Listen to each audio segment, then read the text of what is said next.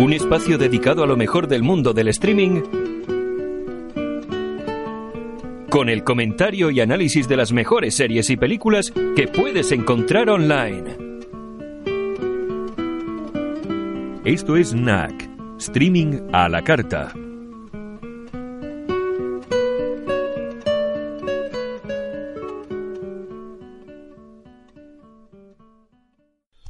¿Qué tal, Martín? ¿Cómo va la vida, Antonio? ¿Cuánto tiempo sin hablar, no? bueno, ¿te crees que llega la época esta del año que ya me gusta más grabar NAC? ¿Te explico por qué? Bueno, dale. Bueno, hace menos calor. Bueno, me imaginé que iba a ser por la temperatura. 21 grados, ¿no? Estoy aquí ya en manga larga en casa. Bueno, en manga larga con el pijama, pero... Sos, el hombre termostato, Antonio. Te, guía mucho la temperatura. No, no, bueno, sabes que en casa tengo aire acondicionado, pero la habitación del, del, ordenador donde grabo no. No, lo que pasa es que, bueno, esto ya se lo dijimos varias veces a nuestros oyentes. Y aparte tampoco se puede poner que se hace, que hace ruido. Claro, es que tengo que grabar sin ruido. Por ergo, ergo eso hace complicado en este. Pasando Sí, bajar dos, tres kilos. Queda como un charco. Recuerdo, eh, de los últimos programas que grabamos la temporada pasada, que cuando acabamos de grabar, no sé si fue un especial, no, me acuerdo, que me senté en el sofá, puse el aire en, powerful. en fin, bueno, como digo, esta época me gusta para grabar. También por, hace frío en la calle, apetece más estar dentro de casa, ¿no? Sí. Bueno. También la mejor época para escucharlos, ¿no? Cuando sí, también. Te vas al trabajo que sea de noche. Te vas al trabajo de noche, vuelves de noche. Se presta más para escuchar así podcast. Bueno, y aunque allí en Italia, por lo que hemos comentado, yo em, anochece mucho antes que aquí. aquí todavía hay, hay luz en la calle y allí casi que no, ¿no? Eh, efectivamente, ya mira, ahora a las 7 de la mañana ya es oscuro. Bueno, ahora cambian la, hora nuevamente, ¿no?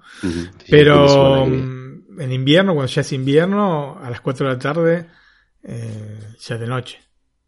Bueno, aquí en España a las seis y media, o sea, dos horas después. Claro, sí, sí.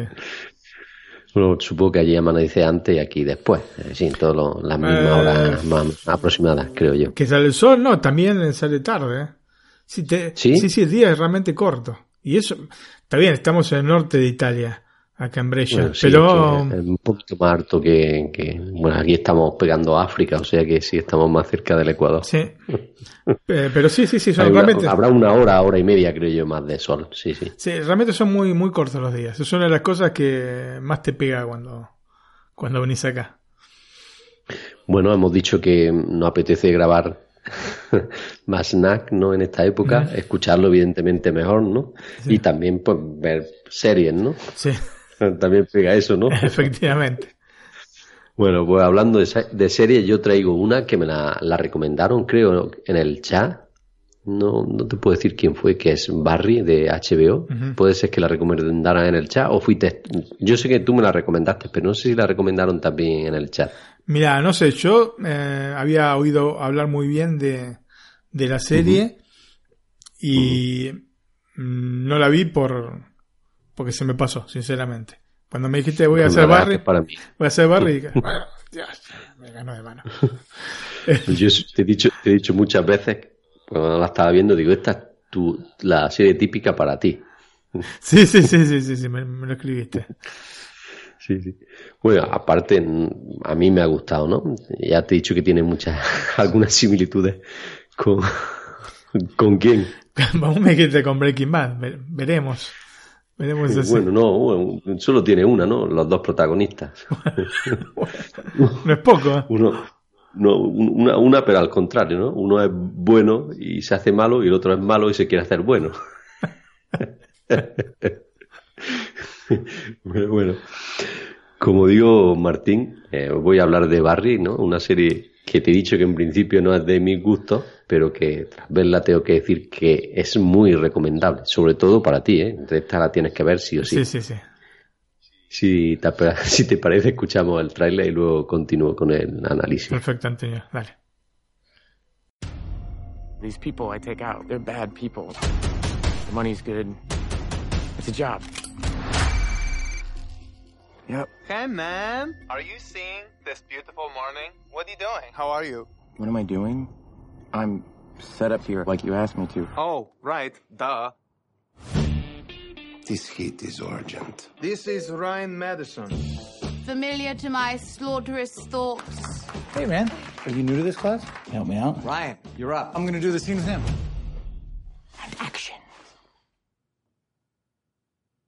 What do I? I don't know what to say. Wow. Wow.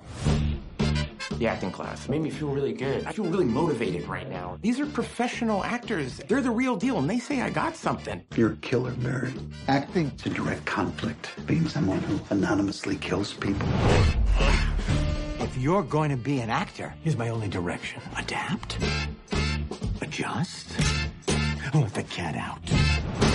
When I first started in this class, I was very overwhelmed, but then I saw everyone else perform. Let's pull. Oh, forgot my line.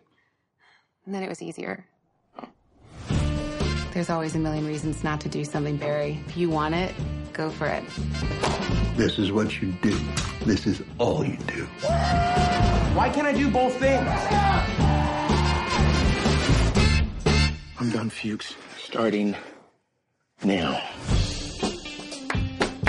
Bravo! I just saw you go to a place tonight I have never seen before.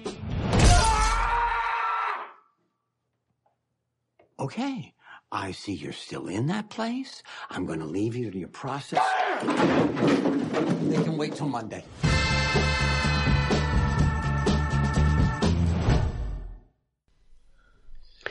Martín, volviendo a la serie, el protagonista Barry Bergman es un veterano de guerra que se gana la vida como asesino a sueldo. Una, una profesión muy interesante, ¿no? Efectivamente. Aburrida tampoco, ¿no? Hay muy buenas películas con asesinos a sueldo. Sí, sí. Una es El Día del Chacal, no sé si la viste, Sí, la original, la- la he ¿eh? Después está la versión con Bruce Bueno, Willis. no sé la que he visto yo. Tal vez, Creo que la de la de Bruce Willis es la que yo he visto. eh, bueno, esa es menos... La otra parece más artesanal, digamos, como, como, como película y me gustó más. Eh, y les recomiendo verla si la, si la pueden este, conseguir. El Día del Chacal. Bueno, pues Barry tiene un trabajo, ¿no? Por llamarlo así, que no le agrada mucho, ¿no? Y que no le deja, no deja de pensar cómo puede salir de, de él, ¿no? En su último contrato lo lleva hasta Los Ángeles, donde acaba entrando por accidente a formar parte de una clase de interpretación comandada por Jenny Cousineau, ¿no? Eh, que es interpretado por Henry Winker. La verdad que actuar no formaba parte de su plan, ¿no? Pero en el contrato que le hicieron, ¿no? Pues tenía que seguir a una persona, ¿no? Que estaba por allí. Y eh, tras pasar un, algunos días en, en este curiosa clase, ¿no? Sí. Pues eh, empieza a pensar que es la herramienta perfecta, ¿no? Que puede usar para abandonar su vida de asesino a sueldo, ¿no? Es raro, generalmente les gusta ser asesinos, asesinos a sueldo. Sí, ¿no? Por lo menos. Bueno, yo no era que no lo ninguno. conocía ninguno, yo tampoco, pero este, por lo que dice, Se supone, ¿no? Por, la, por las películas, ¿no? las malas lenguas dicen que es así, que le gusta. Sí. Muy bien. Bueno, ha- hacemos ya que estamos así una, pais- una pausa musical con The, F- The Feel and The Expression Make the World. Bueno, en inglés ya sabes cómo es, Marta. Bueno, para quien no haya entendido, make the world. Make the World. No es que yo lo pronuncie perfecto, pero bueno, pero por lo menos lo entiende. Bueno, lo escuchamos. dale.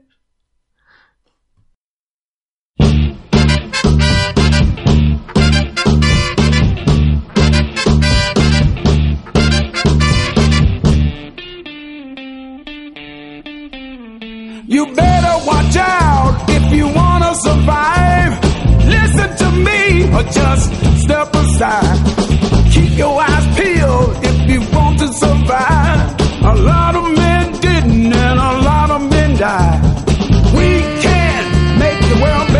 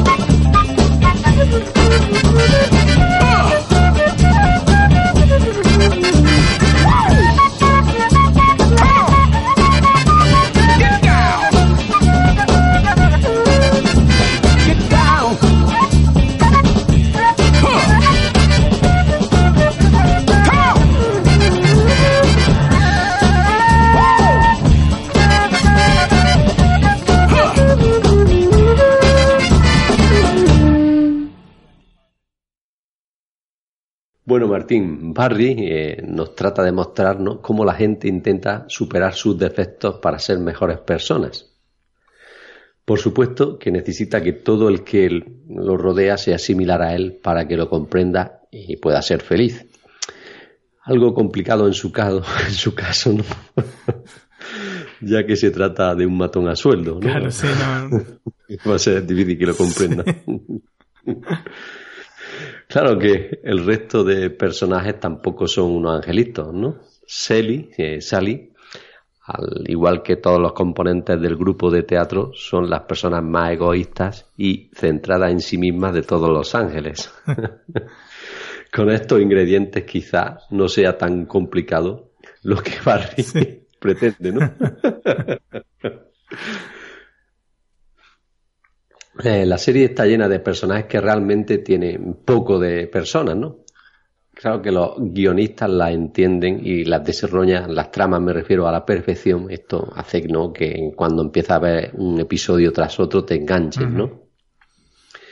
Eh, Barry es un festival de humor negro, pero no hay ni una gota de cinismo en sus escenas. Refleja lo que en realidad son, ¿no? Lo que siempre serán por mucho que se esfuercen en cambiar. Esto lo digo porque la última escena, no voy a, no voy a hacer nada de spoiler, la última escena de la primera temporada lo deja claro todo, ¿no? y ahí cuando la veas me- lo comprenderás. Muy bien. Bueno, en el programa anterior hablamos de Breaking Bad, ¿no? De alguna manera Barry me ha dejado la misma sensación en el final de esta temporada, ¿no? En esta ocasión dando la vuelta a lo que Walter White ¿no? nos mostró, ¿no? Barry intenta hacer el recorrido contrario, ¿no? De criminal sin moral a hombre normal. Simplemente por esta actitud ya os aconsejo ver esta serie. Personalmente me ha gustado, aunque ya conocéis, ¿no? Y prefiero las series de acción a las comedias. Pero esta merece que le dediquemos unas pocas horas, ¿no? No son, yo creo que tres horas, tres horas y media, cuatro máximo, se termina la temporada. El final de las temporadas es el que te marca el inicio de la siguiente, ¿no? Dependiendo de este, ¿no? Te dejará más o menos enganchado para la siguiente temporada. En el caso de Barry, has tenido un episodio de la primera temporada excelente, ¿no? Me refiero al final, quedando un final muy abierto, pero dando alguna pista muy importante de lo que nos vamos a encontrar en la segunda temporada de la serie, que también está disponible en Netflix y que no he podido ver, pero que la voy a ver, vamos, Pero, la voy a ¿en, ver en seguro. Netflix o en, o en Amazon? Eh, perdón, en Netflix he dicho en HBO. ah, en HBO está. Pensaba que... En HBO, sí. Y vamos, que la voy a ver seguramente este fin de semana, me la vea ahí en el sábado por la tarde o el domingo por la tarde. Muy, muy buena, sí, sí. Bueno, Martín, te voy a decir los actores principales. Muy bien. Eh, Bill Hader como Barry Bergman, eh, premiado en los Emmy como mejor actor en serie de comedia en 2018. Por esta. Concreto, concreto por esta serie, sí, sí. Stephen Root po- como Fluches, eh, Sarah Goldberg como Sally Reed, Len Fletcher como Goran Pazar Henry Wilker, eh, como lo he dicho, como Gené Cousineau. Cousineau, no sé si tú sabes más francés Sí, que sí, yo, sí, supongo que Cousineau, así, sí. Bueno, y pasamos a los datos técnicos. La primera temporada de Barry son ocho episodios ah, de unos 30 minutos cada uno. Una, como he dicho, una serie que se puede ver perfectamente en un fin de semana. eh, un- ver una temporada el sábado y la otra el domingo. Además, el formato de los episodios, como digo, ayuda a hacer un mini maratón. La calidad 1080 puntos y el sonido estéreo típico de HBO. Martín, para finalizar te voy a poner una canción de Juan Magán y Luciana, eh, Baila conmigo, aquí en España es muy conocida y que aparecía en algunas escenas de estas de acción, ¿no? Que le daba el ritmo musical necesario a Barry, ¿no? Muy bien. No sé si te suena, aquí en España, vamos, la ponen mucho en las radios. Yo sé que tú No, no, no. escuchas la radio. No, eh, la radio. eh, He escuchado mucho tiempo la radio, pero no radio con música. Generalmente oía AM en Argentina y acá un poco Con las noticias, supongo. Si no, escucho Apple Music. O sea, Ujú. escucho música que, que elija yo. En fin. Bueno, pues le doy al play y la escuchamos. O podcast, claro. Bueno, sí, podcast también escucho yo mucho. iOS Mac, el de iOS Mac. El de iOS Mac, este sobre todo, que lo escucho y luego digo, ¿cuántas veces digo, voy a decir no en dos minutos? Pero bueno, luego- así intento mejorarme. Muy bien. Bueno, lo di al play. on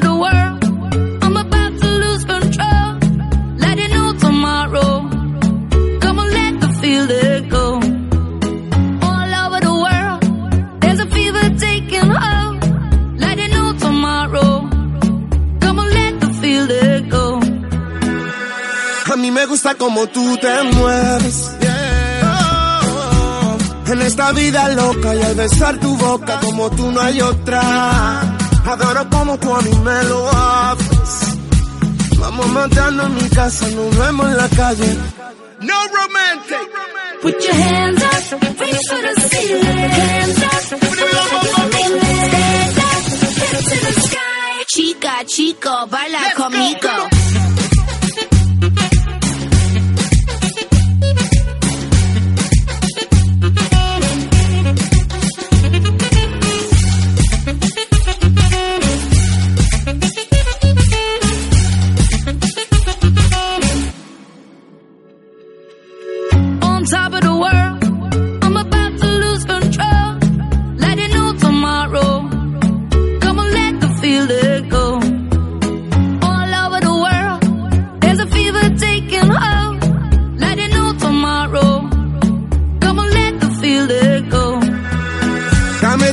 un poquito nada más. Te doy de lo mío pa' ponerte a disfrutar. Solo con tocarla ella se desagrada. Ando en la calle buscando el dinero para gastar. De Santo Domingo a Barcelona te llevo. Si tú quieres yo te llevo. Y si te montas yo te llevo. Baila conmigo y te llevo. Chica, chico, baila conmigo.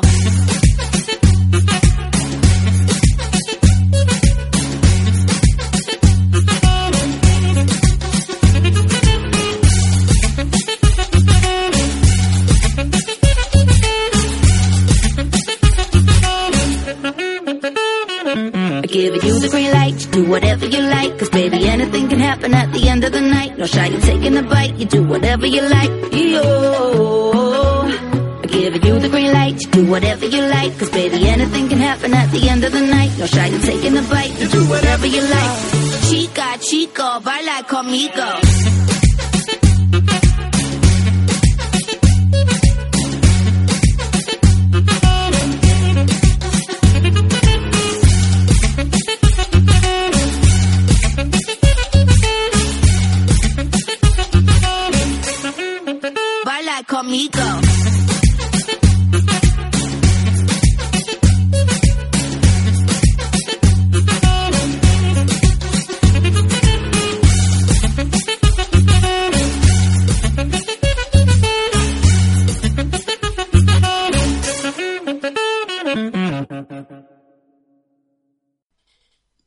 Bueno, aquí, aquí en España, Martín, yo sé que no te iba a sonar, aparte, por el idioma, sobre todo, supongo que allí no se escuchará mucho. Aquí eh, suena, ha sonado mucho por la radio. No, mira, canciones en castellano se escuchan. Se escuchan, ¿no? Sí.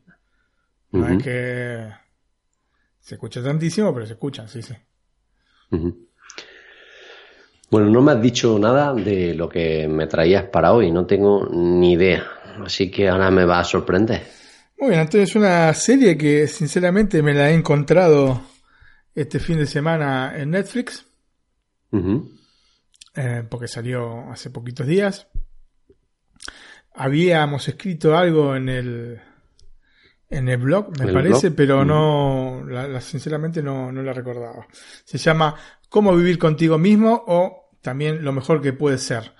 No sé cuál corresponde a, Latinoamérica y a cuál a España de estos dos títulos. Este, ¿Cómo vivir contigo mismo aquí en España? Bueno, lo mejor que puede ser ese título entonces en América Latina y el título en inglés es Living with Yourself. Em, Comedia. Comedia o mm, acción no es, mm. ¿no?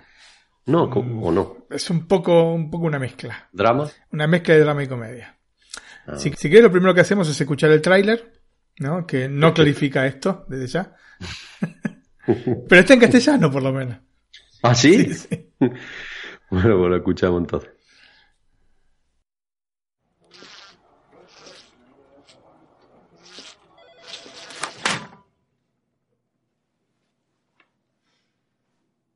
Por nada. El camino de la vida nos trae muchos problemas. Dolor. Tenemos que hablar. Tristeza. Humillación.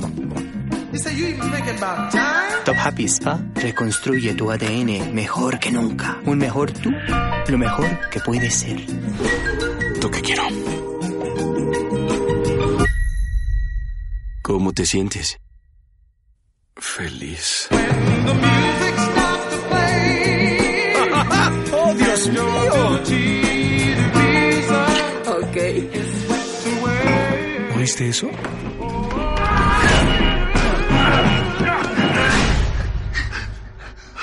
¿Estás bien? ¿Quieres que baje? No, no, no, todo, bien. Yo me desperté en un spa. Fui a trabajar. Volví a casa. Me desperté bajo tierra. Caminé durante seis horas. Encontrarme con quién sabe qué cosa. Ahora hay dos de mí. Pero una vida.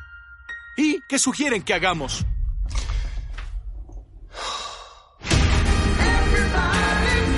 Vez tenga un tumor cerebral. Inoperable, espero. Es mejor que yo en todo. En el trabajo, con Kate. ¿En serio estás celoso de ti? Sé karate. No sabes a menos de que hayas aprendido ayer en la mañana. ¿Conoces algún lugar por aquí que venda armas?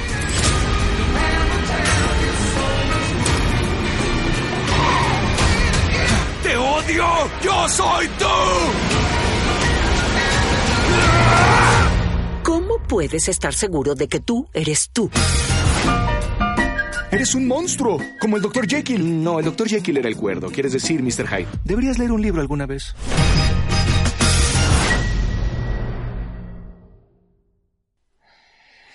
Bueno, Antonio, que ya no hay nada nuevo bajo el sol, lo sabemos todos, ¿no? Ya lo hemos dicho muchas veces acá. Encontrar tramas nunca vistas en series y películas se nos hace cada vez más arduo tanto como poder seguir el paso de la enorme cantidad de estrenos en las distintas plataformas. Esto es una tarea que con el paso del tiempo se está transformando cada vez en un, más en una utopía, ¿no? Porque, sinceramente, ¿cuántas series salen por semana? Es impresionante. Eso es un volumen que no se puede, no se puede seguir. Porque si aparte, si no solo contamos este, con Netflix, sino que alargas la cosa a HBO y a Amazon Prime, ya es una cantidad que no pueden manejar. No tener los horas suficientes en la semana como, libre como para poder verlas. Si a esto le vamos a sumar este, en breve Apple TV Plus y en breve Disney Plus, ya estamos realmente al horno con papas, Antonio, porque va a ser imposible. Y esto, claro, claramente, este, no implica ningún juicio de valor, ¿no? Sobre las series que están saliendo y que, y que no sean, digamos, absolutamente originales. eh, sino que es una confirmación de un hecho que considero irrefutable. Habiendo tanto, es muy difícil que sea todo absolutamente original. Y es más, eh, hay pocas cosas que sean absolutamente originales. Em, hace 23 años, más o menos para estas fechas, al menos en España y en Argentina, se estrenaba una comedia ligera llamada Multiplicity. Eh, nosotros en Argentina conocimos como Mis Otros Yo y en España se, se, conoció como Mis Dobles, Mi Mujer y Yo. No sé si es una película que haya visto Antonio. Una comedia ligera. Un film dirigido por Harold Ramis, es el mismo director de El Día de la Marmota, ¿no es cierto? Uno de los protagonistas de Los Cazafantasmas. ¿No es cierto? Así que por ahí quizás este, lo puedan ubicar. Eh, es el que lamentablemente de los eh, tres miembros de los Cazafantasmas, cuatro miembros, este es el único que falleció lamentablemente. Eh, el protagonista de la película se llama Doug Kinney, que está interpretado por Michael Keaton, que era un personaje que estaba cansado de su vida, que era sumamente estresante, que no le permitía disfrutar de prácticamente nada. Un día, haciendo la tarea de reestructuración de una clínica, conoce al Dr. Litz, quien ofrece la posibilidad de solucionar el problema que lo aqueja, es decir, esta falta de tiempo, y no hay manera mejor de conseguirlo, ¿no? de solucionar este problema, que creando un clon que se encargue de los aspectos rutinarios de la vida del protagonista, permitiendo así a Doug obtener ese tiempo que le está faltando. Matiz más, matiz menos, esta premisa es la base desde la que parte cómo vivir contigo mismo. Entonces, era más que válido pensar que, como en el caso de la película de 1996, nos íbamos a encontrar lisa y llanamente con una comedia, ¿no? Como vos me sugeriste. Y el título mismo sugiere que es una comedia. Sí, sí, por eso lo, decía yo, me daba que era comedia. Así que en teoría, aunque claramente cambiando un par de detalles, el juego estaba hecho. Era una comedia, tenía que ser una comedia. Em, y en parte es una comedia, no es que es directamente un drama. Entonces ahí es donde viene un poco la confusión. El tráiler, como oyeron, no te aclara la cosa. O sea, pensás que es realmente una comedia. Pero es otra cosa. A diferencia de la película, la serie además le agrega un aspecto interesante.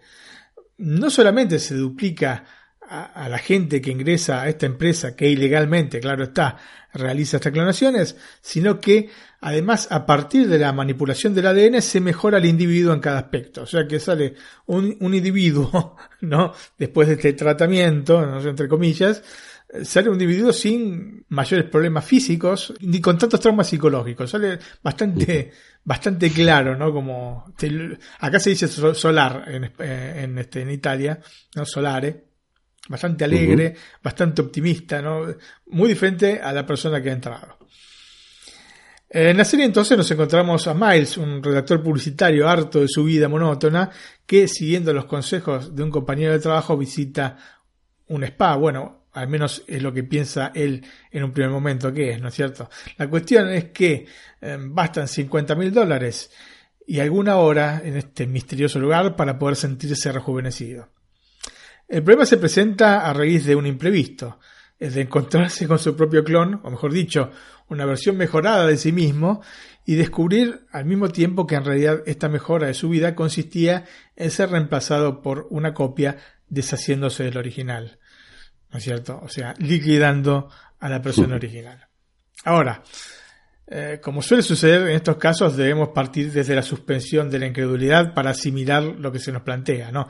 Es decir, la creación en solo unas pocas horas de un clon adulto, ¿no? Con el agregado de la clonación, ¿no? Entre comillas, del recuerdo de todos los hechos vividos hasta ese momento.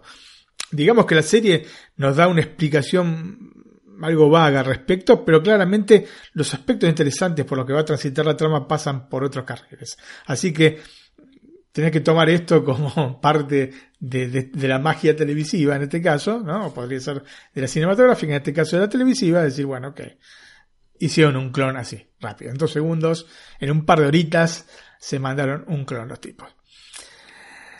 Bueno, la cuestión es que, mm, ya habiendo conocido su clon y luego de coaccionar a los encargados del falso spa, obteniendo 60 mil dólares, Miles, el protagonista, ¿no? el original, intenta enviar su versión 2.0 eh, fuera de su vida. Pero claramente los lazos que unen al clon con su existencia son exactamente los propios. ¿no es cierto? Los dos tienen las mismas, hasta ese momento las mismas vivencias.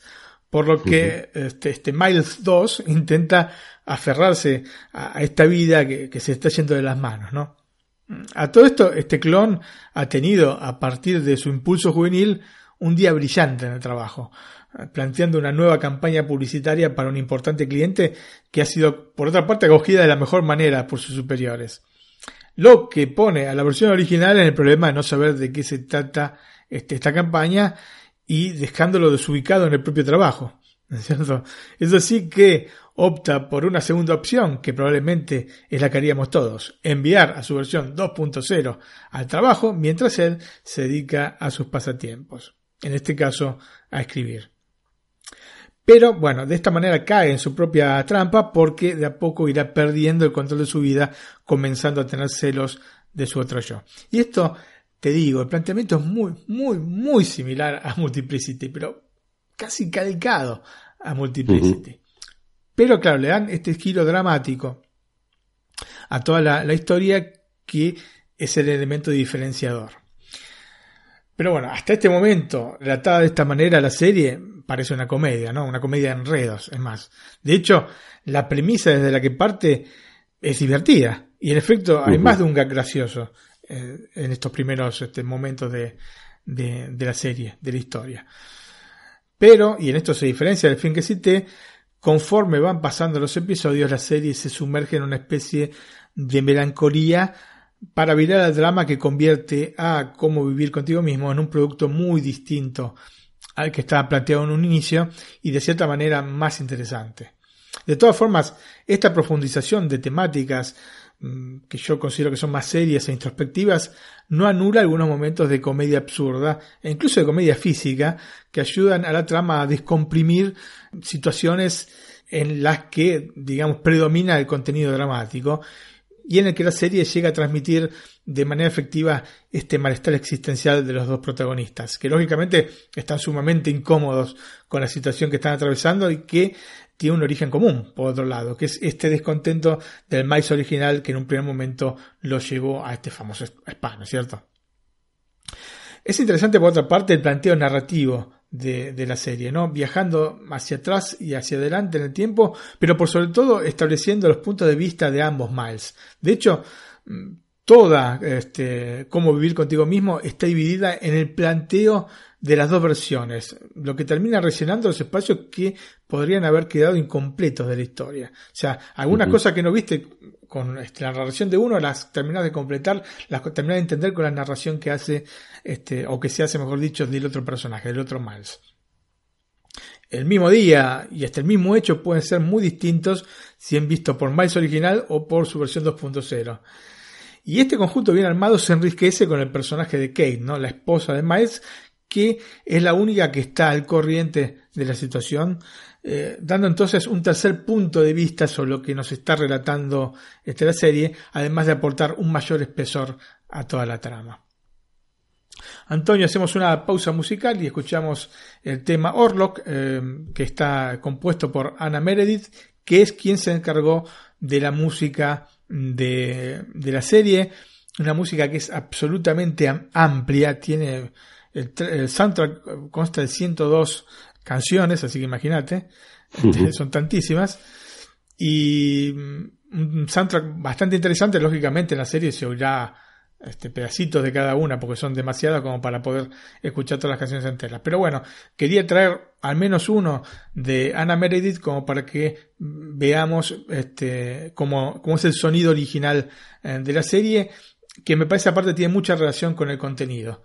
¿No? Este, medio cibernético, medio este, música electrónica y, y me gustó. Perfecto, lo escuchamos.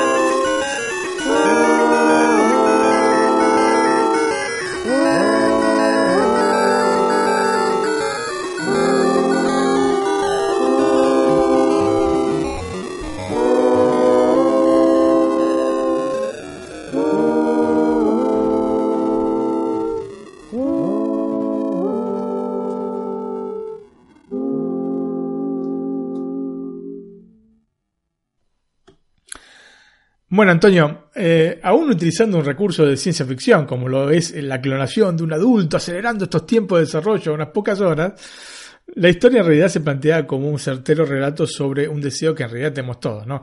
Es de delegar a otro yo todo aquello que no se quiere realizar. Y, ganando así el tiempo libre para hacer aquello que más nos plazca, ¿no? Pues yo, por ejemplo, agarraría todos los, este, las revistitas de los chinos que hago, ¿no es cierto? De todos los supermercados chinos y se la pasaría a otra persona. Después me, llevo la plata, pero la revistita que la haga otro, pues realmente son muy pesadas para hacer. Por otra parte, muestra que no es necesario realizar un esfuerzo sobrehumano para llegar a convertirnos en una mejor versión de nosotros mismos. Basta con afrontar la vida de manera menos egoísta como para conseguir este objetivo. El elemento de peso que diferencia a los dos maes es sin lugar a dudas este, ¿no? Esta diferencia es realmente lo que marca uno y otro. En un primer momento, porque después, el segundo maíz, que es el primer maíz en, esencia, se empieza a transformar en, el maíz original, digamos, ¿no? Digamos, esto es un golpe que llega en un momento. De hecho, él cuando va a hacerse este tratamiento, entre comillas, que él no sabe lo que es, eh, sale uno que dice, ya es la sexta vez que lo hago.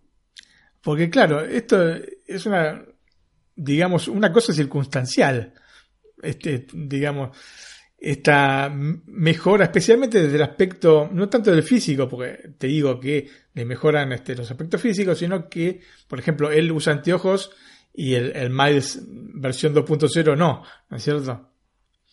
Pero el, el, aspecto del, digamos, del, del carácter del personaje, eso puede cambiar en un momento, pero después va a volver a lo que es, porque el tipo es así en esencia, capito que en, italiano.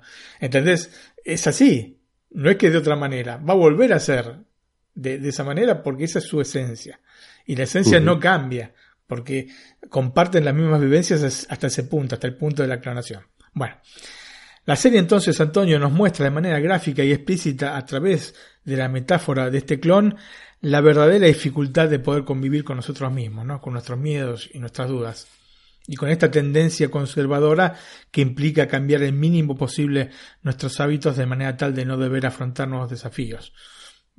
Esta inercia que tiene mucha gente, todos creo que, tenemos en, determinados aspectos, este, de variar lo menos posible, ¿no es cierto? Como para sufrir menos este, contratiempos. Todo esto está representado por el maíz original, mientras que la versión 2.0 es el exacto contrario como te repito, hasta que comienza a ser realmente Miles. En este sentido, queda claro que sobre el final de la temporada ambos personajes son prácticamente idénticos. Em, más allá del aspecto físico que ya lo eran desde el principio, ¿no? De ella. la, la, interpretación de Paul Rudd de los dos personajes es consistente. Me pareció especialmente muy bueno su trabajo en el aplicar un lenguaje corporal específico para cada uno de los protagonistas, lo que termina dándole credibilidad a todo el conjunto.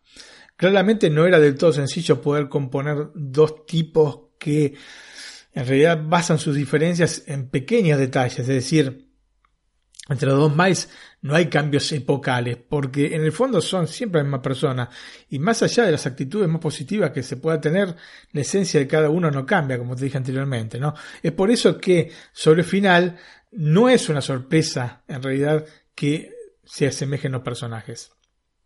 De todas formas, estas diferencias fueron acompañadas en la serie por otros elementos, también en este caso sutiles, pero que en conjunto sirvieron para ayudarnos a ubicar a cada uno de los personajes. Por suerte, Antonio no se hizo la clásica en este tipo de casos, que es que uno de los personajes tenga algún un corte en la cara hecho a posteriori, un ojo tapado, ¿no es cierto? o cosas por, un brazo quebrado, cosas por el estilo, porque son realmente demasiado banales esas cosas. Las dos más evidentes de las cosas que pusieron, estas diferencias, y que también son utilizadas, pero bueno, son un poco más sutiles, por lo menos, Antonio, son el peinado y los anteojos, ¿no? Una especie de síndrome de Superman, ¿no es cierto? Porque en realidad Superman es para diferenciarlo que nadie lo reconozca, porque ya te das cuenta que un peinado un poco distinto y los anteojos hacen que nadie te pueda reconocer en el mundo. Antonio, es así, es así, las cosas son así. ¿No es cierto? Bueno, utilizan esto, en este caso los peinados son bastante distintos. En realidad, el del maíz original, más que un peinado, es un despeinado. El otro está mucho más prolijo. Y el hecho de los anteojos. Tiene que usar constantemente anteojos, mientras que el Miles este, mejorado, la versión mejorada, no necesita. Sin embargo, lo que más me gustó fueron los detalles menos evidentes. Por ejemplo, el original utiliza ropa de tonalidades grises, sin ningún tipo de excepción. Desde el primer al último capítulo lo vas a ver al tipo con eh, ropa de tonalidades grises. Sea ropa formal o sea ropa informal, siempre va de gris. Lo que desde ya refleja su estado de ánimo, ¿no? Ahora, eh, la opción más natural hubiese sido resaltar a nuevo Miles, como para que la audiencia se, se, dé cuenta, ¿no? Porque esta, la idea es esta, ¿no? Con colores muy encendidos. Sin embargo, acertadamente se decidió utilizar eh, para su vestimenta un colorido digamos que contenido, con prevalencia de tonalidades azules oscuros y bordó. La diferencia entonces es realmente creíble, porque lógicamente este Miles 2.0 utiliza ropa del viejo Miles. Y por el desarrollo de la serie, con un enorme flashback que nos introduce la relación con Kate, comprendemos que el protagonista no fue siempre así y que demandó un proceso seguramente de años llegar a ese punto. Entonces, Claramente, al no ser una cosa de, digamos, de, un mes, el mismo ropero, ¿no? Este, del personaje, es el reflejo de este estado de ánimo que tiene. Ergo, hubiese sido poco creíble encontrar una camisa amarilla, por ejemplo. Era normal encontrar esas tonalidades, ¿no es cierto? Grisáceas, o si eran coloridas, con colores em, oscuros, con colores este, no demasiado alegres.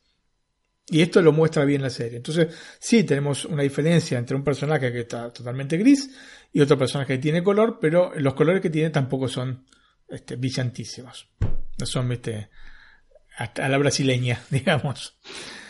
Otro elemento es que la ropa no más está más ajustada a su cuerpo, lo que le da una sensación más juvenil. Mm, em, la vestimenta del original, por el contrario, es muy holgada, lo que lógicamente hace que esté más arrugada. Pero me, gusta esta cuestión que ha tenido Paul Rudd de mostrar físicamente las diferencias entre uno y otro. Por ejemplo, el maíz original, que está pesadumbrado, siempre tiene los hombros para abajo. ¿no? Parece que se están cayendo los brazos, ¿no? Como si tuviera un peso en las manos o en las muñecas que lo tira para abajo. Y el otro está mucho más erguido, tanto es así que parece más alto, siendo exactamente igual de estatura. ¿No es cierto? Más allá de algún arreglo de vértebra que han hecho con el, retoque del ADN, pero digamos que tendrían que ser más o menos de la misma estatura. Em, así que me, gustó mucho, son, porque son pequeños detalles que sumados uno con otros te dan todo un trabajo sobre el personaje, sobre los personajes que ha hecho el actor y que realmente es bueno citarlo porque es parte de su trabajo, pero no siempre se hace bien, ¿no? No todos los actores se lo toman tan seriamente esto. Mm, uno de los aspectos en los que destaca la serie es obviamente de los efectos visuales. Y en este apartado, cuando las cosas están hechas a la perfección, eh, muchas veces quedan disimuladas, ¿no? Cuando realmente un efecto visual está hecho bien, ni siquiera te das cuenta. Después te decís, ¿cómo es posible? Sí, hicieron esto o lo otro. Eh, porque lo, notas como si fuera algo natural, no como si fuera algo hecho para la pantalla. Claro, todos sabemos que Paul no tiene un gemelo, ¿no es cierto? Así que, evidentemente, no era que te podías abstraer tanto de la situación. En realidad, el aspecto técnico de duplicar al actor se lo puede considerar a este punto como estándar. Pensemos que la primera película que utilizó estos efectos fue Lady of the Night, una película de 1922, así que no estamos hablando de, ayer, Antonio. ¿eh? Eh, entonces, sin utilizar el CGI, el verdadero componente diferenciador está dado por la interpretación. En este sentido, eh, la innovación pasó por el mismo este, Paul Rudd, que prefirió hacer las escenas sin un actor como sustituto. Esto claramente es muy difícil de conseguir porque tenía que realizar uno de los roles sin nadie adelante. Y luego tenía que hacer el otro interactuando con lo que escuchaba a través de un auricular de lo que había realizado en primera instancia. Hmm. Es muy complicado. O sea, generalmente esto se hace con una persona, después, claro, se corta la mitad de la pantalla, pero se hace con otra persona y por lo menos interactúas con alguien. De esta manera no, porque eh, interactúa con la nada. prácticamente. Y, y sobre todo si se hace en, en días diferentes ya tiene que ser morirse eso. Sí, ponerle que lo hiciera el mismo día porque... Este, Ya el mismo día es difícil, pero ya si lo hacen en otro Pero día. sí, ya- sí tenía que cambiarse de ropa, ¿no es cierto? Porque se hacía uno y otro personaje. Así que era harto difícil. Y aparte, recordar este, más o menos la postura de uno y de otro, de, de- de que hizo primero, mejor dicho. El otro no lo está haciendo en ese momento. Eh, ¿Y cómo se hacía esto? Bueno, primero se filmaba al personaje que iba a conducir la escena, sea el Miles este, 1 o el Miles 2.0. Luego se realizaba la siguiente toma y un asistente le iba pasando los audios, ¿no es cierto?, de- en el momento que correspondían, desde un iPad, para que pudiese entonces interactuar consigo mismo. Bueno, o mejor dicho, interactuar con su voz. Este es complicadísimo, la verdad que realmente es muy complicado.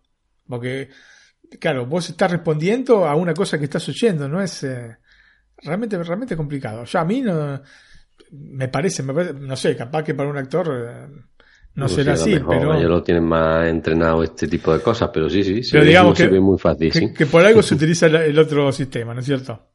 Ujú. Aislinn B, ¿no? que realizó el papel de Kate, comentaba en una entrevista que a pesar de lo que se pudiese pensar, le resultó más fácil realizar rodaje de estas escenas de la manera en que lo hicieron, o sea, sin nadie adelante.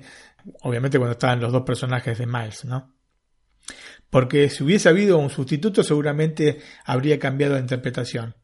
Imaginándose a Ruth en el lugar este, que estaba vacío, entonces la actuación no se adaptaba a la persona que estaba viendo. Esto tal vez es un poco confuso como concepto, pero bueno, el resultado realmente es perfecto. Eh, lo hicieron muy bien. Antonio, hacemos otra pausa este, musical y escuchamos eh, la canción Orinoco Flow de Enya, una canción realmente muy popular Sí. en la década del 80 o 90, sí creo que en la década del 80, pero puede ser en la, no, creo en la, en la década del 90, que es la música que ponen cuando va a hacer la clonación de- del personaje. Perfecto. Lo escuchamos.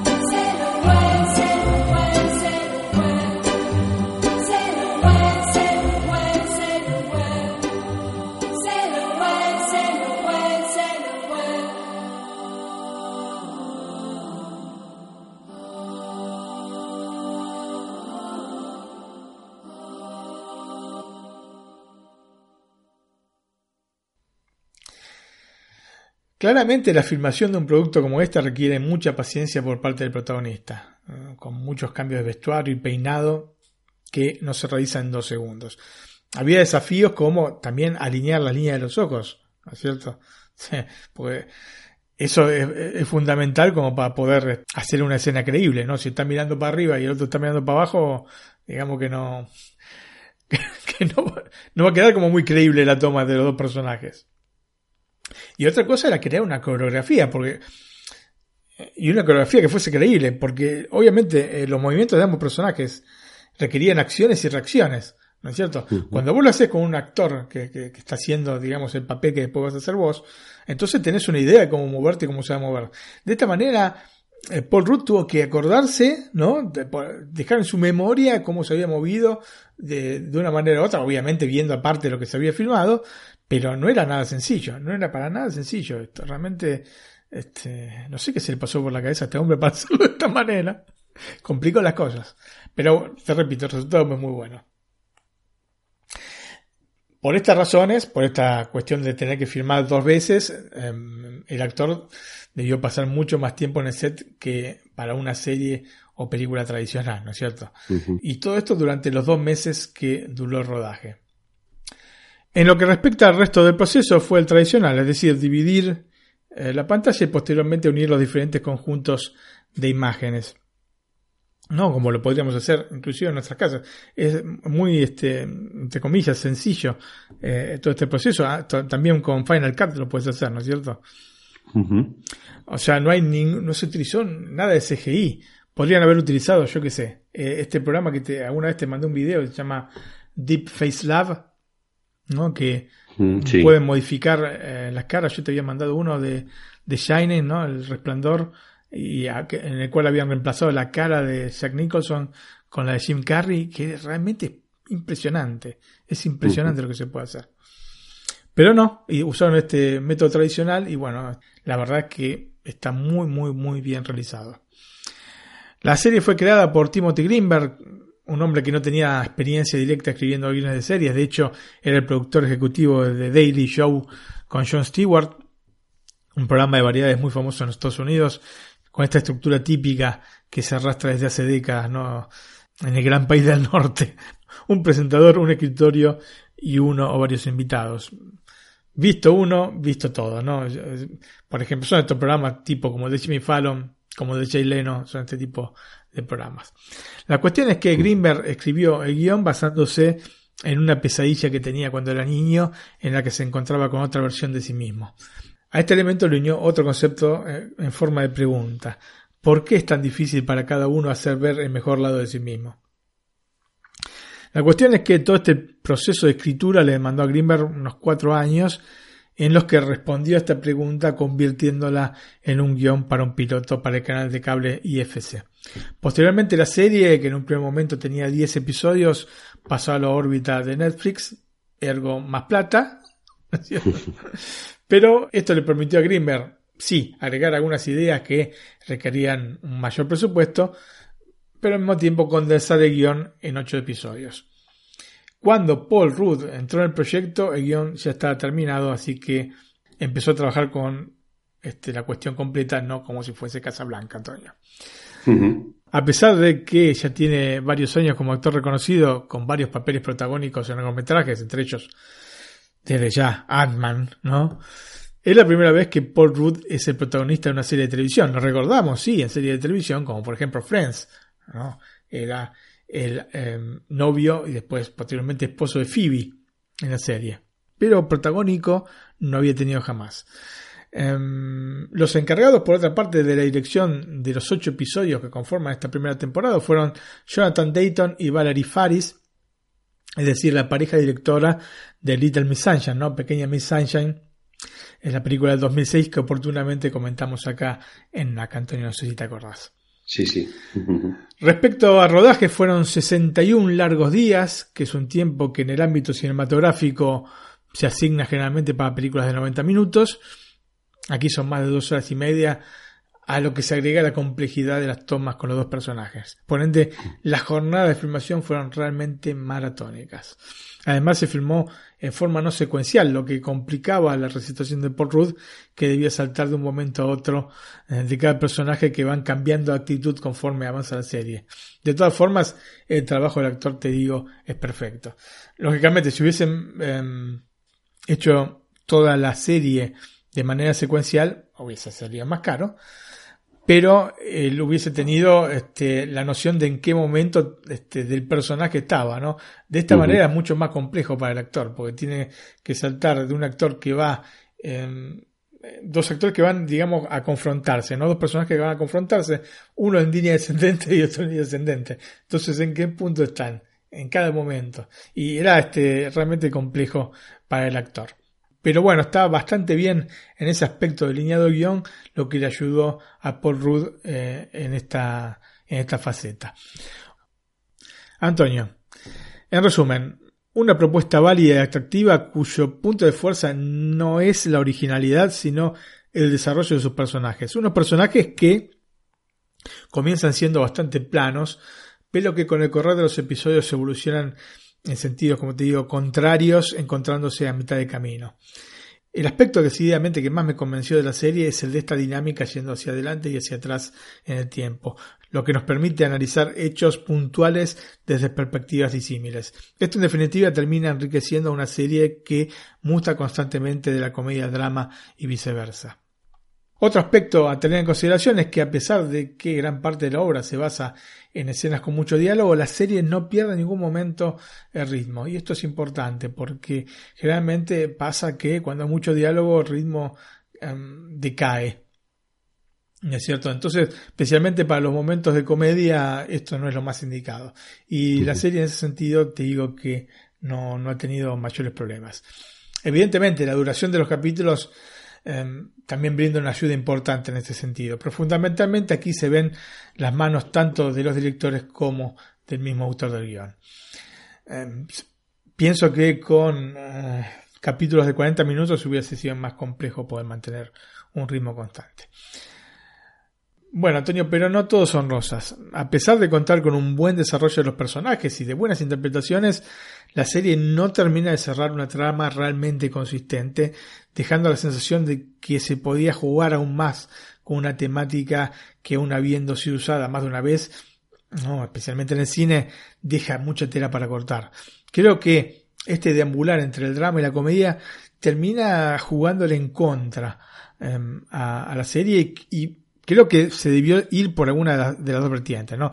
O por el drama o por la comedia, como para poder desarrollar la historia desde una posición tomada. Pareciera que el autor no estaba convencido sobre qué camino tomar y eligió ambos saltando de un lado a otro. Y uh -huh. quizás hubiese sido mejor, yo personalmente hubiese ido por el tema de, del drama, porque es menos visto, ¿no es cierto? Pero uh -huh. si era por la comedia, por la bienvenida sea. Pero tomó una posición este, definitiva, porque está muy, muy dividida en este sentido este, la serie. Se deja espacio para una segunda temporada que tal vez ajustando determinados detalles podría ser muy interesante a partir de la base desde la que parte. Y esperemos que haya realmente una segunda temporada porque con estos pequeños ajustes puede ser realmente muy, muy buena. Uh -huh. Antonio, pasamos a los datos técnicos. La serie consta con 8 episodios de entre 21 y 35 minutos, aunque bueno, el promedio es de unos 25 o 26 minutos. Fue estrenada a nivel global el pasado 18 de octubre, como dije al inicio. Cuenta con un formato de pantalla que se está haciendo muy popular en los productos en streaming, que es 2.1. Uh -huh. Sinceramente sigo sin comprender por qué en un producto televisivo no se utiliza el 1.78.1 completando toda la pantalla, ¿no? Tratándose sí, aparte. Cosa, sí, porque es una cosa no se entienden. es una obra que nunca va a llegar a los cines. El concepto no es el mismo que el del cine. Uh -huh. El concepto visual. En el cine, cuando vos tenés una película con un formato panorámico, se te abren las cortinas para los costados. No es que vos uh -huh. perdés información de arriba a abajo. ¿No es cierto? Si es más estrecha, se juntan las cortinas, si es más amplia, se, se alargan las cortinas, ¿no? Se, se mueven las cortinas para los costados. En el caso de la televisión, nada más perdés información. Ahora, trasladar una película la televisión y dejarle las franjas negras arriba y abajo, perfecto, porque se pensó para otro tipo de, de, de, formato, para otro tipo de, visualización, ¿no? Para el cine. Entonces, vos sabés que mueve una cortina.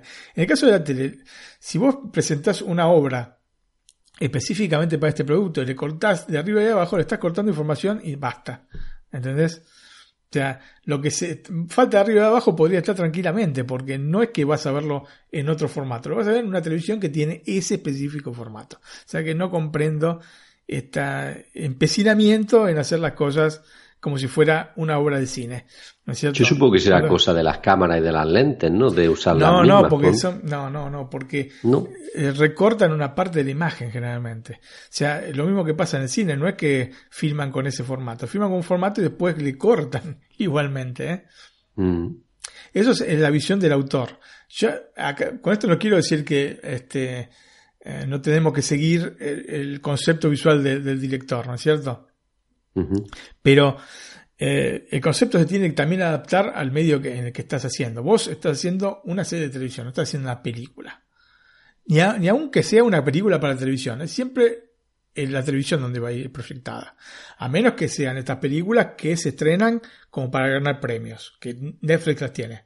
Pero si es una serie que va a ir nada más en- en- por Netflix, pónganle las benditas partes de arriba y de abajo, no dejen las franjas negras. Al fin y al cabo, te compras una tele este, que te sale 2.000 De euros. 55 pulgadas, Efectivamente. en grande y luego lo ves pequeño. Claro, y, y los o sea, la, la película es perfecta porque se pensaron así, la serie no. Ponga. Es como que te digan, ah, no, de en más los partidos de los partidos de fútbol los vamos a poner con una franja negra arriba y abajo, porque nos parece que estéticamente, pero ah, joder. Poner la cosa como corresponde. Y esto es lo mismo. Esto es lo mismo. Bueno, saquemos esto de lado. La serie está presentada como la mayor parte de las originales de Netflix, este, es decir, en 4K y con HDR y sonido Dolby Digital 5.1 o Dolby Digital Plus 5.1 en los medios en que, po- que- que puedan reproducirlo. Muy bien, Martín, pues llegamos a, a dar nuestro eh, email. Muy bien, Antonio, nuestro mail es nac.iosmac.es nac.iosmac.es Nuestro blog, Nuestro blog es www.nacstreaming.com perfecto. Eh, dentro del blog también tienen acceso a todas las redes sociales, ¿no? Facebook, Instagram, eh, Twitter. Y también tenemos un canal de Telegram que usamos eh, para comentar cosas con nuestros oyentes, básicamente, ¿no? Que ya casi somos una pequeña familia ahí digital, en la que comentamos películas, series, ¿no? Y algunos pues nos comentan, nos recomiendan alguna serie que han visto que le ha gustado o alguna película de que, haga- que hagamos un especial, en fin. Vamos hablando uno y otro. eh, aunque últimamente sí es cierto que hay menos movimiento, pero bueno, si alguno quiere entrar al chat de Telegram, tan solo tienen que enviarnos un email. ¿A qué dirección, Martín? a nac.iosmac.es. Muy bien, pues dicho esto, las redes sociales. eh, Gente, los likes también, los likes, este, mensajes, likes. algo que nos levante un poco el ánimo. ¿eh? Eso. Son cosas, Sí. eso siempre lo, lo hemos dicho, bueno, hace un tiempo que no decimos, son las cosas que nos alimentan. Nosotros esto lo hacemos por amor al arte. Ni buscamos este dinero, ni queremos dinero. Lo único que queremos es eh, esta interacción, ¿no? Este eh, feedback con la gente. Y los likes es el primer, este, la, la manera más fácil de, de generar un feedback con nosotros. Otras más que, que- otra que nos encantaría son los mails. Ujú. Eh, te- tenemos este oyente con los que intercambiamos mails. ¿no Sí, sí, cierto? sí. Alfredo Lugo es uno que me acuerdo ahora, pero hay otros. Entonces, Gustavo Echeverry. Entonces, eh, esto, ¿no? Poder intercambiar opiniones, decirte, sí, mirá, me gustó más esta parte del programa, menos esta parte, para mejorar, eh, en resumen. Si no hay feedback es muy difícil mejorar. ¿No es cierto? Bueno, y como, y como dices, para tener nosotros una idea si lo que estamos haciendo también le gusta a la gente. Efectivamente. Un poco más o menos. ¿Por qué ¿no? caminos Porque- ir? Efectivamente. Sí, pues si realmente hacemos una cosa, a la gente le gusta y no nos da un like, pues a nosotros nos parece que lo estamos haciendo eh, fatal, ¿no? Aunque no sea así. Sí, no, no, no, creo que, no creo que pase por eso, no, no, es que pasa por... No, no. No pasa todo por los likes o, los, o los no, no likes. Pero, pero sí, interacción. Un mail o este, un, un saludo, eh, siempre viene, siempre viene bien como dices, también pueden usar eh, Twitter, ¿no? Que la cuenta de Twitter, en Facebook, en fin, o incluso en, en, Instagram también. Efectivamente, el mismo Alfredo Lugo este, siempre nos recomienda, em, el señor Suki también, o sea, son esas cosas que son pequeños mimos que nos gusta recibir, ¿no es cierto? O sea que no, no, no pedimos nada este, monetario, nada más estos mimos y, y listo, nosotros seguimos adelante se lo agradecemos a todos. Efectivamente. tenemos aquí una comunidad grande que nos sigue y nos escucha y bueno, y alguna vez pues, como a todos se lo olvidará. ya, al, ya. al, botoncito, pero bueno. Eh. Martín, la música de la semana. Antonio, el otro día mmm, comentaba que aprovechando la llegada a Italia, al Netflix Italia mejor dicho, de lo que el viento se llevó, la, la vi otra vez, no la disfruté otra vez, esta gran película. Justamente. Cuatro horas y media, ¿no? ¿Cómo? ¿Cuatro horas y media? Cuatro horas, cuatro horitas. Cuatro horas, ¿no? Sí, sí, sí. Uh -huh. Bueno, cuatro horas y media era aquí por la, porque era en televisión los anuncios. por la publicidad. Y la pasaban entera. Sí. Dios mío. Sí, no es Esta es la famosa película que te dije que mi abuela vio la mitad y se fue. Y después se quejaba, quedaba medio inconclusa. Claro, vos te ves dos horas de película, pausa. Generalmente, cuando hacen las pausas, sea en el teatro o en el cine, las pausas en realidad no son en la mitad exacta de la película, sino que es un, la mitad y un poco más. ¿No es cierto? La segunda parte siempre es más corta. Y no sé, han pasado dos horas y media, ahora no recuerdo bien cuando viene la, el intermedio en este, en, en qué momento, en qué minuto en, en la película, pero mi abuela dijo, ok, me voy. Seguramente no, no, no, aparecía el cartel de intermedio, sino que habrán cortado, habrán prendido las luces para que la gente estirase las piernas y mi abuela no solo las estiró, sino que las utilizó para irse del cine. Y después se quejaba de que era una, una película inconclusa que no comprendía cómo la gente la adoraba y la que no, había, no, no la había visto completa. bueno, eh, la cuestión es que eh, la música del film y en especial el tema que vamos a oír hoy, que está compuesto por Max Steiner, es el símbolo mismo del cine, Antonio. Una asociación indeleble especialmente con la era dorada de Hollywood. Hoy que vivimos en un periodo de capa caída para el séptimo arte, con un contenido televisivo que está relegándolo cada vez más a un segundo plano, es bueno recordar todo lo que nos ha hecho soñar en estos más de 100 años. ¡Viva el cine, Antonio! Y escuchamos entonces el tema de Tara. Eh, antes nos despedimos, pero escuchamos después el tema de Tara de Lo que viento se llevó.